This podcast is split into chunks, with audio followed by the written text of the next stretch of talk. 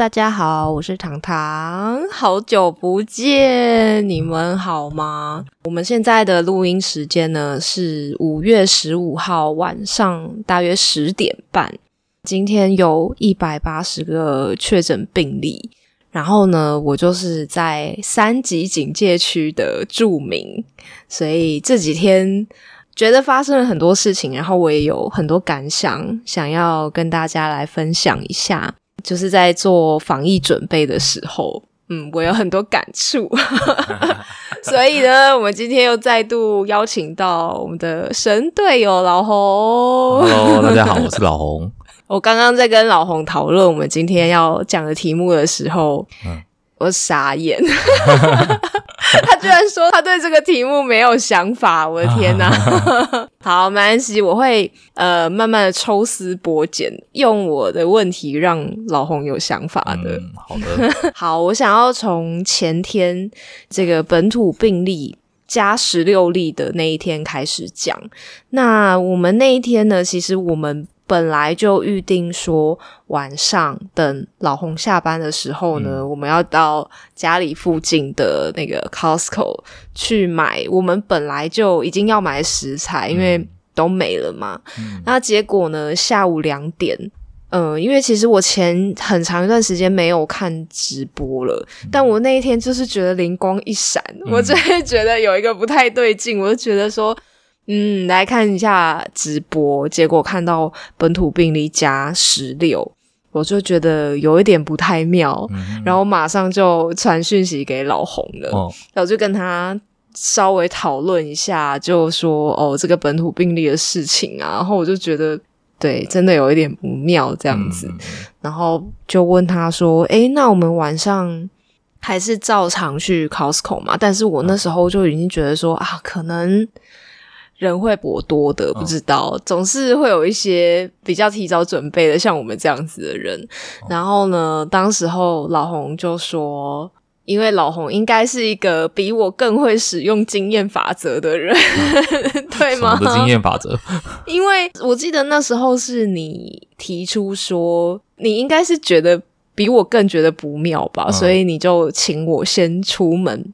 才买一趟这样子，对啊，所以我在想说，你当下在，我想的是什么？就是你的脑袋在运转什么？我觉得这件事情很简单。反正我们本来就要买，这是第一个。第二个是因为其实那一天，因为台湾已经很长一段时间都零确诊嘛，这阵子接连两天都呃确诊病例都增加，加上感染源又有这种不明的状况，所以其实紧张的人可想而知非常多的。然后呢，加上这个，其实在台北生活一段时间，你就会发现说，台北无时无刻人都很多，所以 你只要稍微想一下，会发现说这个消息出来，一定会有非常多的婆婆妈妈已经杀出去买东西了。所以其实你如果是晚上才去买的话，要跟上班族挤，一定挤不赢大家，你知道吗？而且那有可能也会增加呃我们接触到陌生人的几率嘛，呃群聚的风险。所以其实当时我就觉得说，我在上班，我是卡在公司，没办法去买，不然我也很想去买，对不对？可是没办法，所以才跟糖糖说，哎，那不然你要不要先去买一点？就是至少我们可以有一些存货，不至于到晚上我们要去 Costco 的时候发现这个没有，然后那个也没有，这样。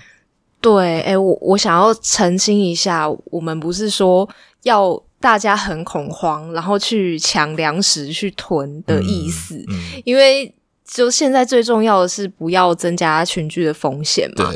在这个环节，我想要强调的是提早做好准备这件事情，因为其实你知道，按照有某一派的说法是，其实我们自己心里也很清楚啊，就是。台湾，你看，就是人口这么稠密，便利商店这么多，其实你不太担心说会完全买不到东西，只是根据根据之前的经验，去年某些时候的经验，对，就是会有人去把货架全部扫光，对，然后它这就会造成你其实本来你只是想要买你一般平常要用的东西，然后你可能会买不到，这其实是会造成一种不方便了。对，所以其实我们当时只是觉得说啊，反正家里已经没菜了，本来就要买，那不如早一点去，避免因为大家呃一群人恐慌，然后结果我们买不到东西。可是事实证明，我们也确实没买到一些我们本来预期要买的东西嘛。因为我们那天晚上呃下了班去了 Costco，就发现已经有很多。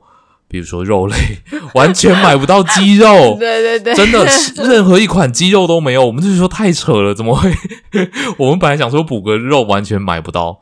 就是类似这种状况会出现。对，因为我们平常都是买鸡胸肉啦，然后我们冰冰箱也不大，我们就只能买一点点，就就有包一一装的这种。对，就完全也没有，然后鸡腿也没有，都没有。然后最后我想说啊，不行啦，一定还是要先囤一点。最后我们就买了绞肉，这样。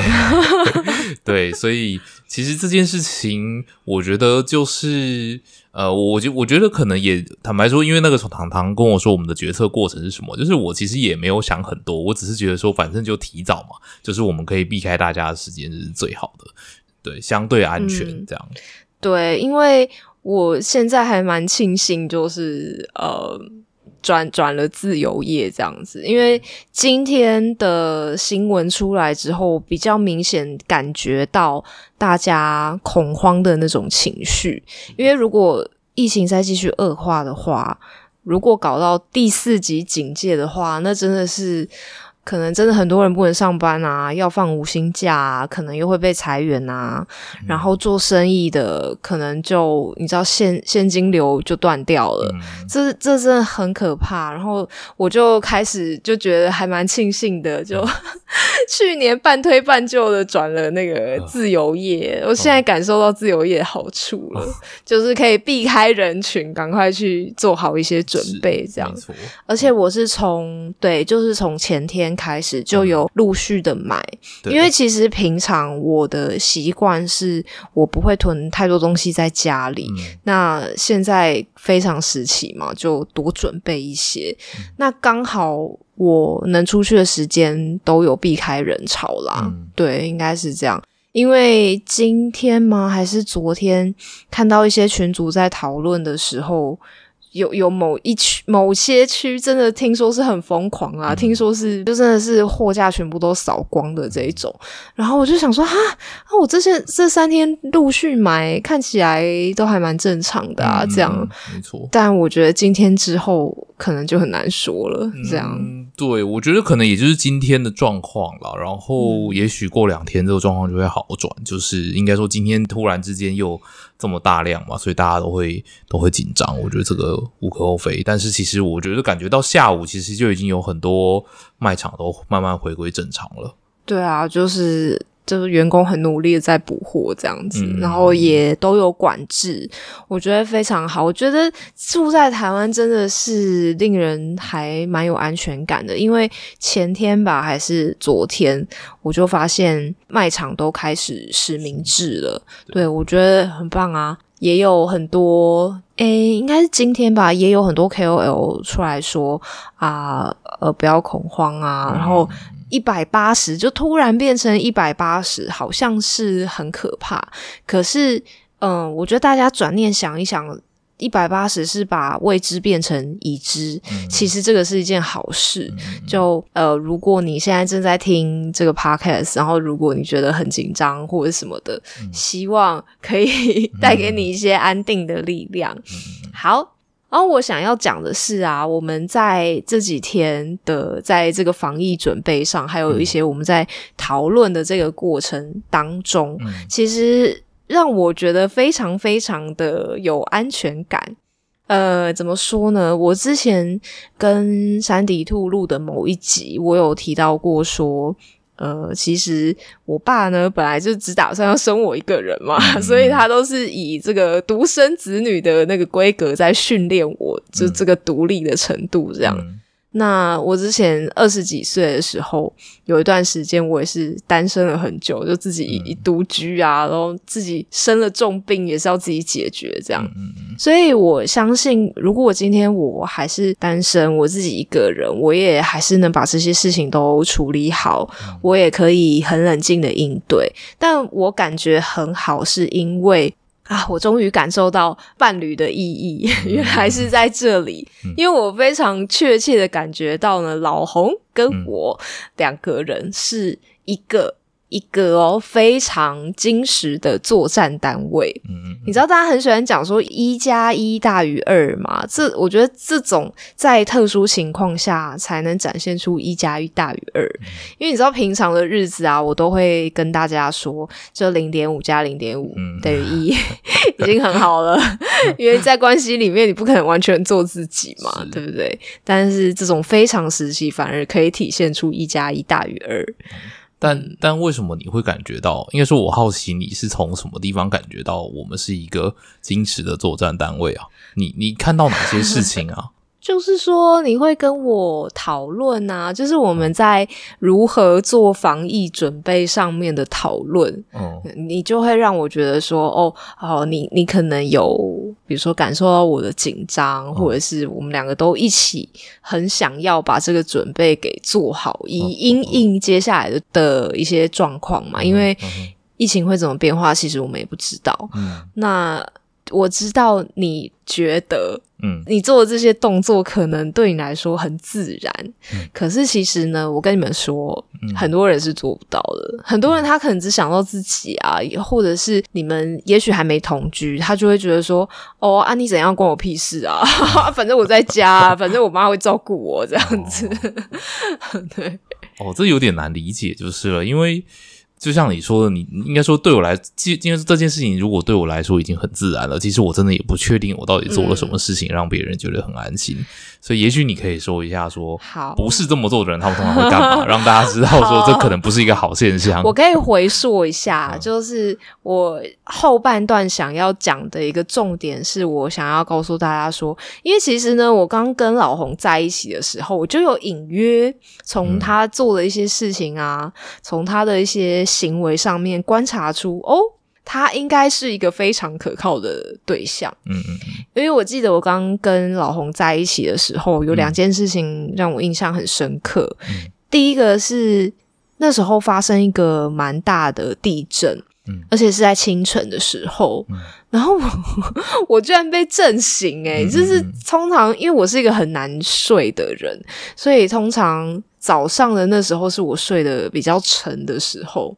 被震醒了之后，我就想说啊，那那看一下手机，看一下有没有什么灾情之类的。我一打开手机，我就第一个收到老红的讯息，嗯然后就说：“哎、就你就还好吗？什么？就地震很大，我记得他还拍了那个他堆在床头的书全部都倒下来，哦这样子，是就是叫我要注意安全啊哦什么的。然后觉得说，哇哦，就是 在危难的时刻，第一个想到你，嗯，有可能是真爱。”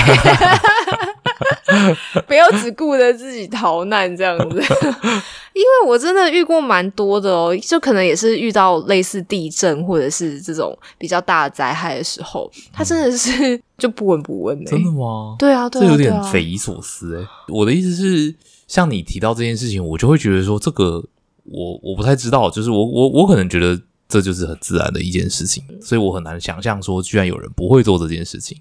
我觉得不会做这件事情的人，也许都有不同的想法。哦，有些人可能就真的是比较被动啊，他可能就会觉得说、啊，没消息就是好消息，类似这种的。就他可能是比较在关系里面是逃避型的嘛，就他不会去主动去关心或者是什么的。嗯，对，那我觉得这也不是他的错，可是我觉得这就是可以列为是一个观察的点。嗯，对，在一开始的时候，还有一个是呃，我在跟你聊天的时候。你也是不经意的讲出来，然后我就嗯默默的记起来，我觉得非常激赏。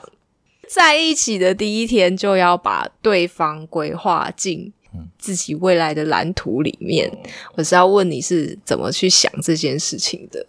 我觉得这可能跟我自己长远观察，就是一些长辈们的相处方式有关。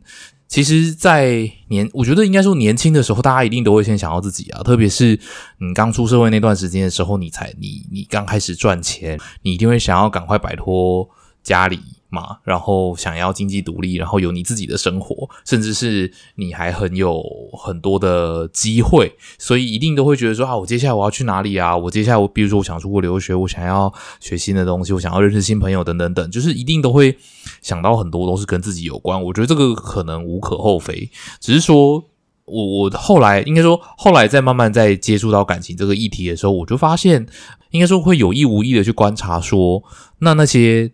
成功的伴侣，他们成功在哪里？或者是那些呃，不能说失败，就是最后没有在没有长久相处的伴侣，他们呃又有什么样的不一样？应该说，我我发现一件很知道怎么讲，就是我觉得这是一个很残酷的事情。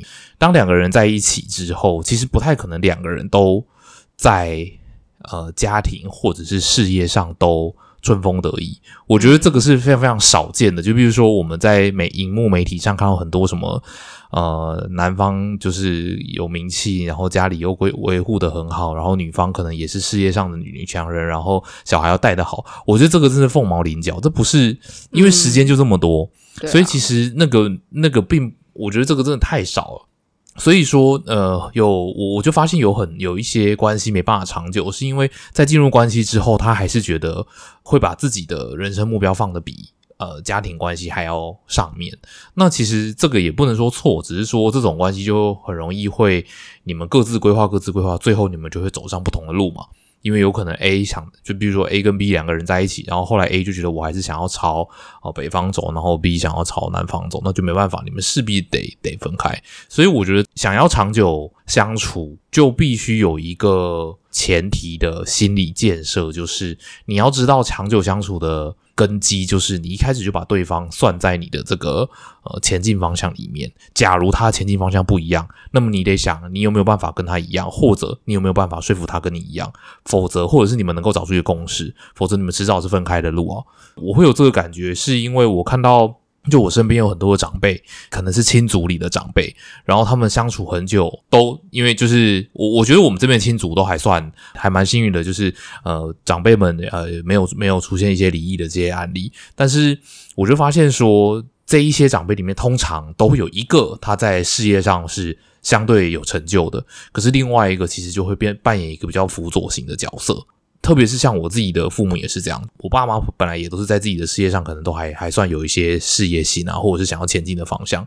可是当他们结婚有小孩之后，就发现时间根本就不够用啊，所以最后呃在这件事情上面，最后是我爸爸就退到比较是幕后的角色，就是他可能就没有在事业上这么去追逐，而是让我妈妈可以在事业上安心的。呃，发展，然后我爸爸就是以一个比较辅佐的角色存在，然后所以我就在想说，对啊，呃，他们能够长久，就是一定得有一个人是领头的那一个人嘛，他决定说我这个方向，他拥有比较多的呃主导权，想说我这个家庭的方向要往哪里走。可是如果当另外一个也这么强势，想要往另外一个方向走的时候，你们很容易就会出现摩擦呀。所以我觉得我在这边，我当时在跟糖糖说，把对方规划进自己的未来蓝图里这件事情。我当时比较想要强调的意思就是说，你在做任何决策之之前，你得记得你们这个单位是两个人了。如果如果你你都是以一个的一个人的单位在去规划事情的时候，其实很快你就会发现，你跟另外一半的方向可能不是一个呃能够并行的方向。那么我就觉得相处起来就会比较困难一些。那你觉得我们这个单位谁是 leader 呢？我们这个单位谁是 leader？我我觉得我们现在还在各个方向上都还有一些还在尝试的地方。那我觉得我们有一个比较，也不能说特色，就是我们在不同的事情上面，我们会把主导权让给那个比较适合做决定的人。嗯，对，所以我觉得对这个方向，可能也不是说一一定就是只有人生，就是你们两个团队就只会有一件事情一个方向，比较不是这样，就是可能说，哎，我可能对。我可能对吃的比较没什么想法，那可能这件事情就是可以，也许常常来决定或者是什么的。可是比如说这个家可能有一些东西要，呃，比比如说我可能对一些安全的东西，比如说用电的安全这种东西，我就会常常碎念碎念常常，所以你这个不能这样用啊，你这不能那样用，因为我觉得这是安全性上的东西，所以我就会比较在意这样。然后我觉得这个就是这个是这个是比较小的啦，就是说这是小东西的方向。那至于大方向，我觉得我们因为现在在呃是不管是事业啊。还是诶，应该说我们在事业上都还在一个还算平稳的方向上，可能也不会有太临时跟大的改变，所以我觉得这一点还好。我们现在感觉各自规划都还是可以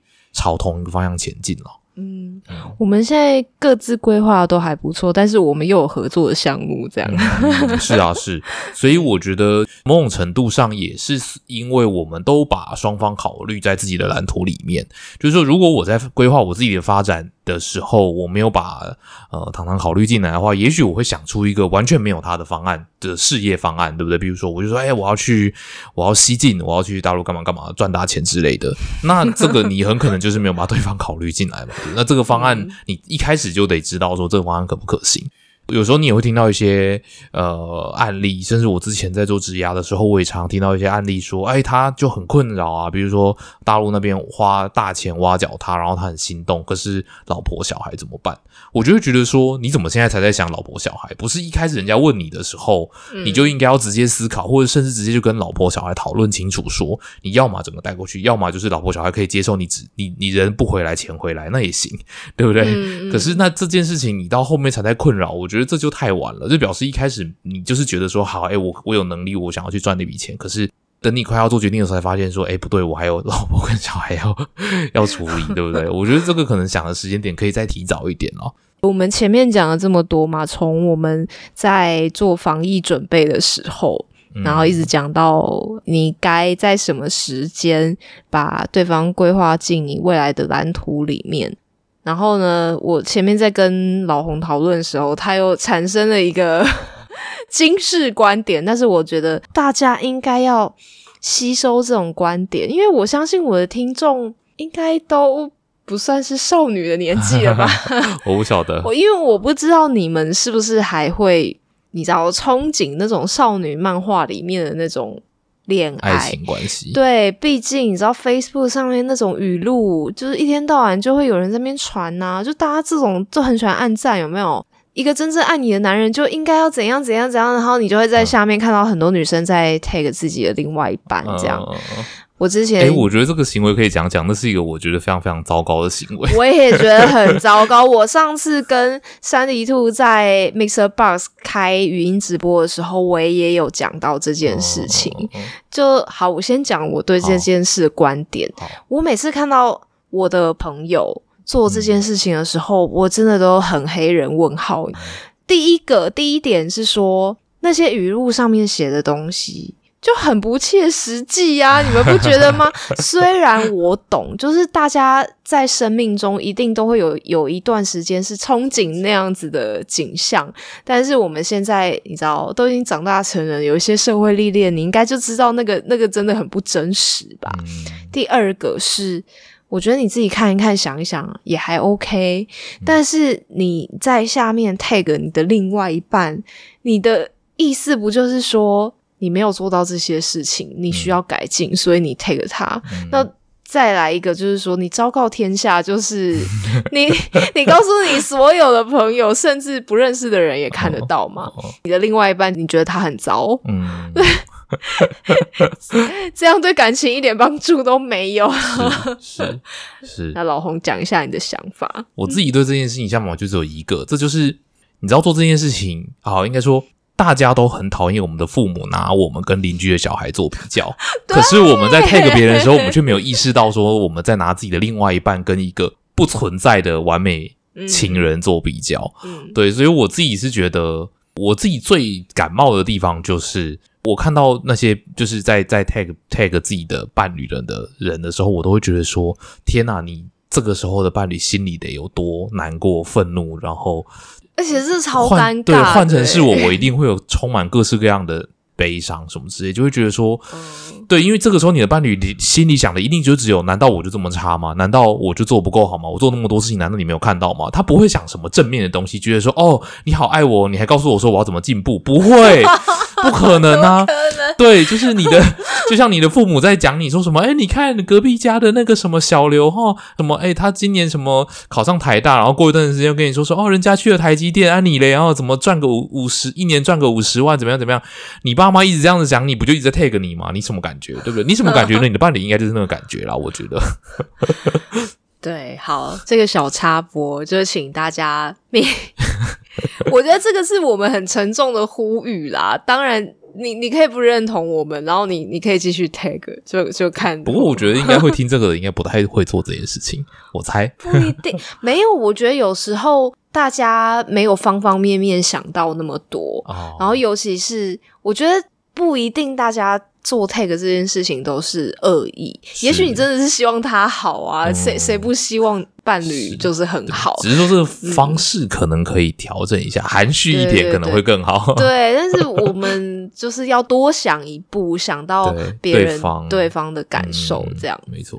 对，这个是小插播。然后 我们要讲的事情是，老红有一个血淋淋的观点哦，因为我前面不是在讲说。呃，这个我们在做防疫准备的时候，非常严谨的讨论，还有决策的过程，让我感觉很好嘛。那我也有跟他讲，就是很多人也不会这样做啊，就觉得哦，我就自己待在家，关去死。对我那我就问说，老红的这个想法是什么？那我来请他讲。好，就是。其实我前面真的对这个题目没有什么想法，就是因为我就觉得说这个东西好像没有那么多可以，没有没有什么好说的。然后他就问了我一些问题，之后我就发现说，哦，好，我突然懂，我突然懂为什么我会觉得没什么好说的。那是因为我觉得两个人的生活，就是有一件，我跟他说，我觉得是一个冷酷的观点，是因为我觉得两个人相处就是一段合作关系嘛。在合作的时候，其实你们没有什么感情的层面要考虑。嗯，对，好，应该这样说。大家想象一下，如果今天你在公司里面，然后你今天新来一个同事，然后他一天到晚扯你后腿，他做的事情都没有让你的工作更轻松，而是让你的工作更烦，或者是增加你的工作量，甚至是你要常常帮他擦屁股，你会。你会对这个同事有什么感觉？你一定巴不得想要离开他，对不对？你觉得说，你一定想跟老板说：“拜托，跟我拜拜托，帮我调组，我不想要跟他合作。”我跟你们讲，这个我超有经验。这个人呢，他不是我的同事，他是我的下属。所以呢，我忍耐一段时间之后呢，我就非常严肃、沉重的去跟我的主管谈了，然后我们就决定要支遣他。是，所以其实其实差不多是这个感觉。我觉得两个人在一起生活，或者两个人合作，其实就是非常理性的是，你们在事情上能不能让对方更轻松？这中间是没有任何什么爱不爱存在里面。我得老实说，就是。就算我再爱对方，那也不是我们我去拖累对方的理由，对吧？就哦，因为我很爱你，所以我把这个地板弄得很乱，你要去扫，这不可能啊！你觉得是什么荒谬言论，对吧？你还是会想杀了他？对你一定会，就是不可能。所以我觉得这应该说，在关系里面确实有爱的成分在，可是有很大一部分就是非常务实的生活嘛，对不对？垃圾就是要人倒，他不到就是会臭。然后对不对？你就衣服就是要洗，就是这些事情总是要有人去完成，这就跟工作里，就是这跟工作是一模一样的关系，对对吧？所以我觉得在两个人生活的时候，得把得把心情放在一个我们是同事，我们是一起工作的人，嗯。所以如果你能够有，如果应该说，如果建立了这个想法之后，我我自己是觉得建立这个想法之后，对我的好处是你比较能够同理对方说。哦，你我做这件事情是很辛苦的，所以对方做的那一件事情可能也是很麻烦的。所以如果我能够稍微多做一点，或者是我能够少做点什么造成他麻烦的事情的话，我们双方都可以生活的更开心。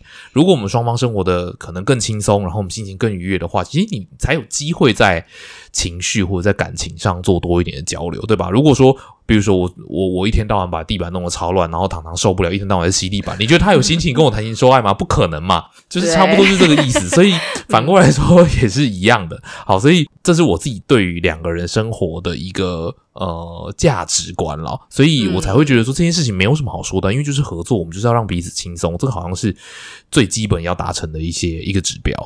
但你还是讲出了一个很。独特的观点呢？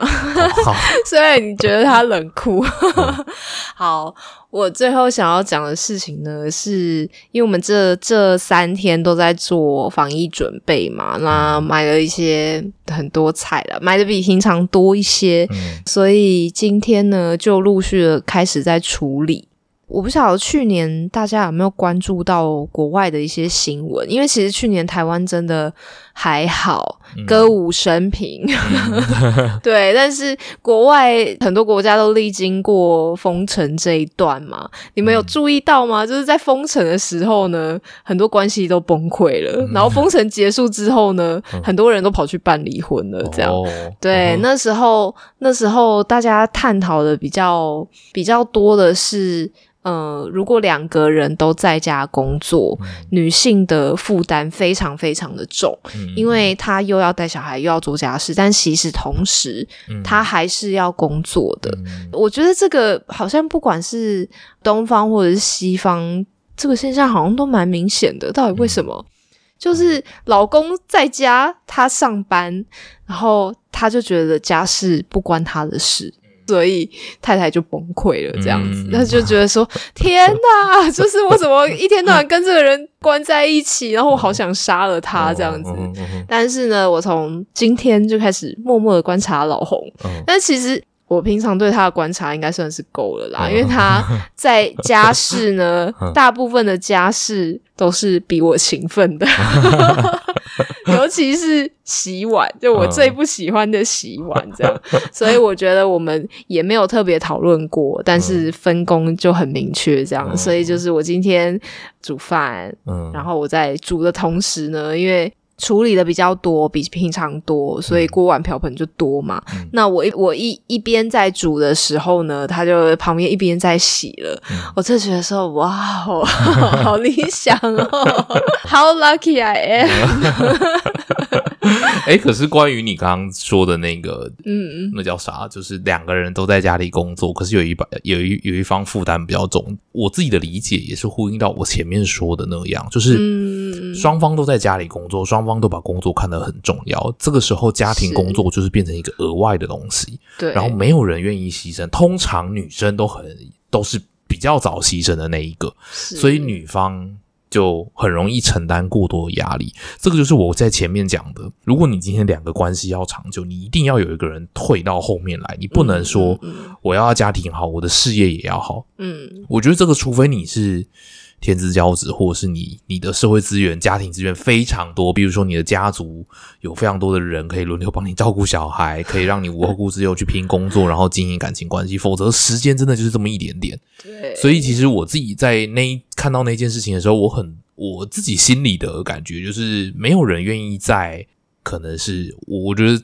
残酷一点讲，你你不愿意在你的工作上稍微退后一点点，你把你的事业看得比比你的家庭重要，那我觉得真的就双方就确实是需要好好讨论。所以我一直都觉得，呃，能够长远相处的人，呃，有很多很值得观察的地方，甚至有很多，呃，我蛮建议大家可以试着去观察你身边的一些长辈，你去看那些工作上不怎么样，然后他可能。也没什么特殊事迹的普普通通的长辈，不管是男的长辈还是女女长辈一样，我觉得你仔细去观察，应该都可以发现他们的某种呃值得我们学学习的地方，就是他们会在关系里面扮演一个愿意承担或者是稍微后退，甚至是牺牲他自己发展前景的一个行为。我觉得这个算是也算是一种启发了。我觉得我还可以跟大家分享一个，就是 我前一阵子想通的一件事情。我觉得很小，可是困扰了我一段时间。就是呢，老红哦，虽然很爱洗碗，很爱，也还算爱洗衣服，嗯，但是我就觉得他好奇怪哦，就是他洗完衣服之后，他都不收的，哎，就是你知道那个那个衣服，他就会一直挂挂在外面，挂在阳台，一直到我们下一次。洗衣服的时候，那其实我们洗衣服的间隔应该算是长的，因为我我现在我不怎么出门嘛，因为我在家上班这样子，所以间隔比较长一点。然后有时候下雨什么的，他也不会收。然后之前一段时间，我就一直在想，就是到底为什么不收衣服啊？因为可能北部比较潮湿，所以那些衣服是挂在外面。有时候下小雨啊什么的，其实它会有味道，有点霉味这样。然后我就就一直在想，到底为什么不收？为什么不收？然后最后最后就是我为怒的就把那些衣服收进来了。但是我觉得。就我觉得有时候啊，我觉得大家可以定期的去反思、反省自己。嗯，因为后来我就突然灵光一闪，我就想到，我说：“哎可是衣服都是他洗的啊，嗯嗯，那我收不也是刚好而已吗？就为什么我会气他这件事情呢？所以我就我就豁然开朗了，这样。嗯 哦，有，而且我们对这件事情，我们还有稍微聊了一下天。就是其实我是真的没有注意到，是因为我我们以前在在家里生活，家里大嘛，甚至是我们家自己就有一个自己的晒衣空间，是淋不到雨的。就是就算下就算雨天也不需要收，因为完全不会泼到水。所以我们家的习惯就一直都是保持着。你就是要晒之前去把它收回来，这样。然后我自己出来出外住之后，我的租屋处也都还蛮幸运的，就是都不会有这个情况。所以可能我就对这件事情上面比较粗神经，就是觉得说，嗯，我都是这样，平以前都这样，好像没有什么问题。但是我确实就是，但是唐唐跟我讲，我才发现说，对我们现在住的这个阳台其实是蛮小的，然后那个雨是很容易打进来的。然后我才发现，哦，我其实没有注意到这个状况，所以其实。呃，我觉得在这件事情上面，我们就是彼此又有一一点学习。比如说，我又多了多了解了一下，OK，洗衣服，糖糖可能会在意的有没有收这件事情。那他可能也会，他肯定也会知道说，哦，好吧，就是反正老公都洗了嘛，那有空的时候可以收一下。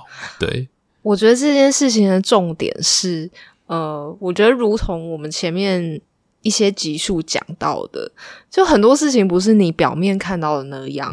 就如果我不跟他聊这件事情，我也不会知道说，哦，他就真的不是故意的啊，因为他以前的生活环境是跟我完全不一样的嘛。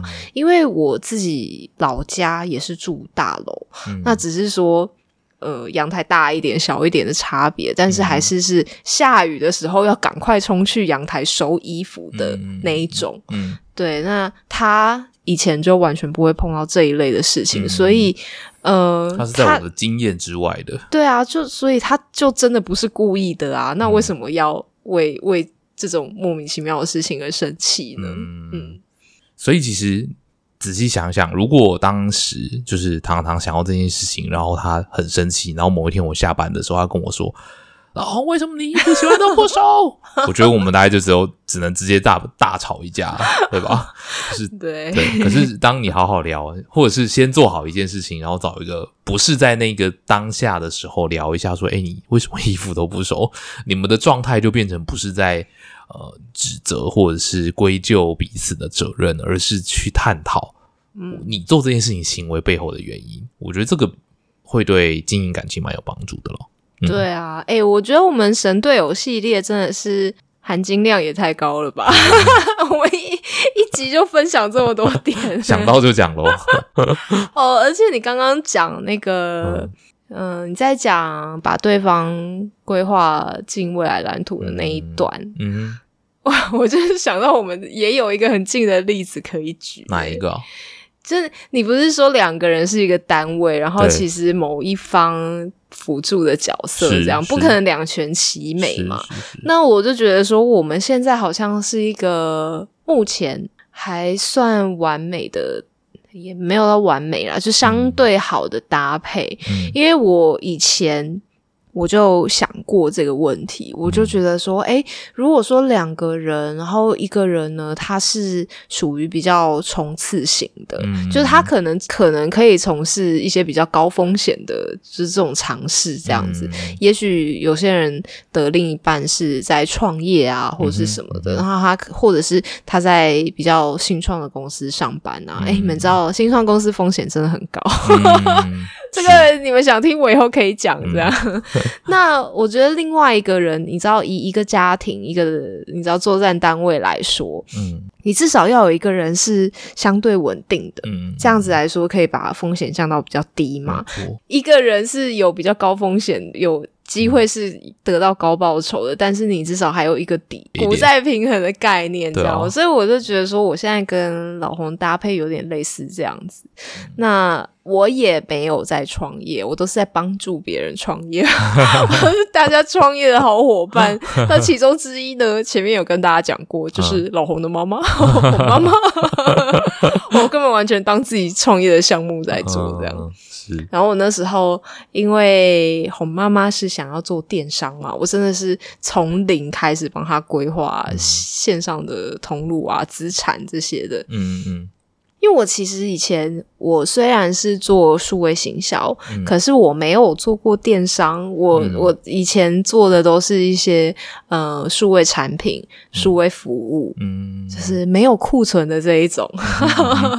对，电商相对比较复杂，嗯所以我最近比较认真的在看一些就电商的知识，这样。嗯然后我就某一天我就很嗨的跟老红说：“哎、我跟你讲哦，我查到一个数据，嗯。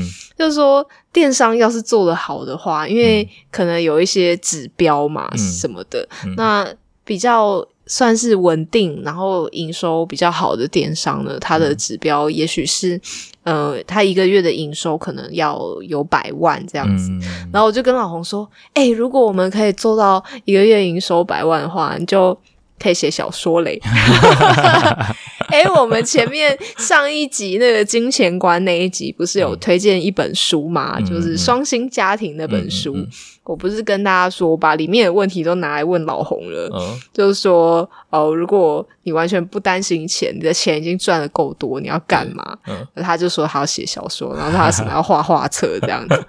我说一个月赚到一百万就可以去写小说了，你就不用上班了。这样，哦哎、结果你知道，我跟你讲完这句话之后啊，我就有点震惊，我居然 讲会有这个想法，因为我就自己默默思考这件事情，哦我就在想说，哇塞，我也太爱老红了吧？怎么会这样？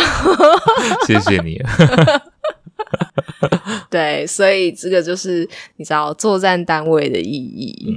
嗯对啊，但是我我不后悔说说出那句说出这样的话，话我我没有要收回，好不好？一起努力。一起努力，没错。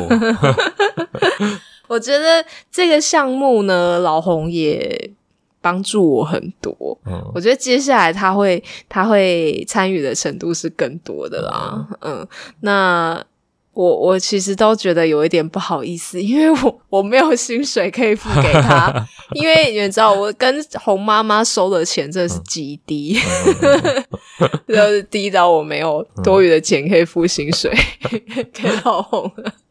没问题的，这小事。OK 哈，因为我觉得，因为我觉得这才叫创业嘛，嗯对啊，我觉得应该我们我们有一个很幸运的地方，是我们技能上面是互补的啦。嗯然后我们在思维上面也是非常非常互补的，因为我就是一个非常，我是非常不懂得怎么卖东西、怎么行销的人，甚至我甚至我在某种程度上是有点讨厌这件事情的，就是。嗯呃，因因为我在工作上就是呃以以往都不太需要，我一直都是在比较像是研发这样子的单位，或者是产品的制制作上。可是，就是现在的现在的工作成分里面开始有一些这个行销事情进来的时候，其实我就是整个人变得非常非常焦躁，然后就很讨厌、很生气，不想做，你知道，就很想逃避。当然，我觉得这可能这可能就是一个新的人生挑战，只不过就是我很清楚知道我在个性上确实就是少那么一块这个东西，可是常常是跟我相反的类型，所以。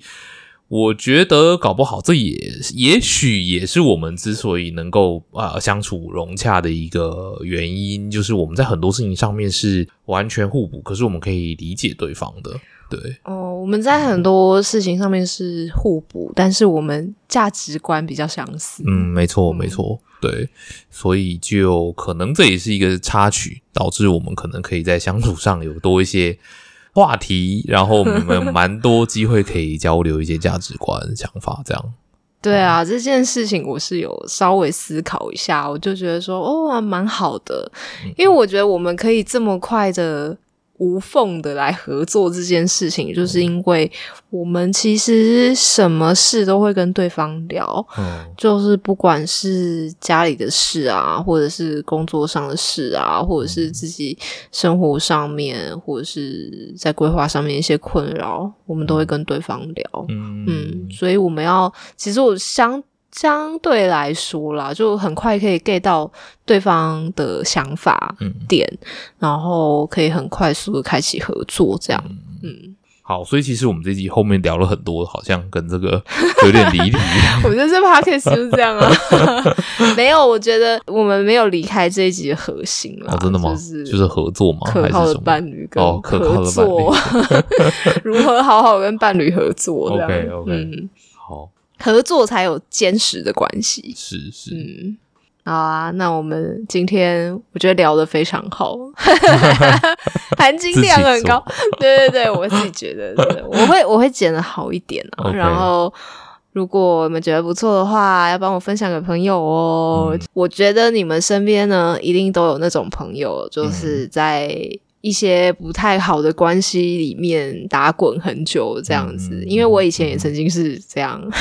我觉得有时候可能就是一个一个灵感吧，嗯对啊，或或许我们这一集讲到的某些点，就会让他突然开窍，嗯也说不定。嗯，对啊，是，好，所以分享之外呢，不要忘记五星吹捧。听说呢 p a r k e s 的停更率呢，每月都在高升。停更率是指就是越来越多频道没有在更新，这样对，就是哦我们定的，就是比如说超过四十五天没有更新。哦，这样 OK，我其实觉得更新真的是有一点辛苦啦，但是我们呢，我们是真的因为工作有一点忙，然后再加上周周要来我这边录音。不是很方便，然后疫情嘛，我本来是明天有要约他来录音，嗯然后我们就在一直在想说，就就到底要不要执行这样？对对啊，那最后还是要提醒大家一下，做好充足的准备，然后不要太恐慌，然后呢，没事。真的不要出门，出门的话口罩一定要戴好，拜托拜托。对对，你就是好好在家休养生息呀、我我觉得大家一定都有那种你放在心里就很想想做很久的事情都没有做吧，对不对？因为去年看到国外超多案例是那种，反正封城也没事做啊，来拍个 YouTube。然后就 就红了，这样。嗯对，赶快趁这段时间完成你们的梦想吧，大家。好，那我们就下次再见喽，拜拜拜拜。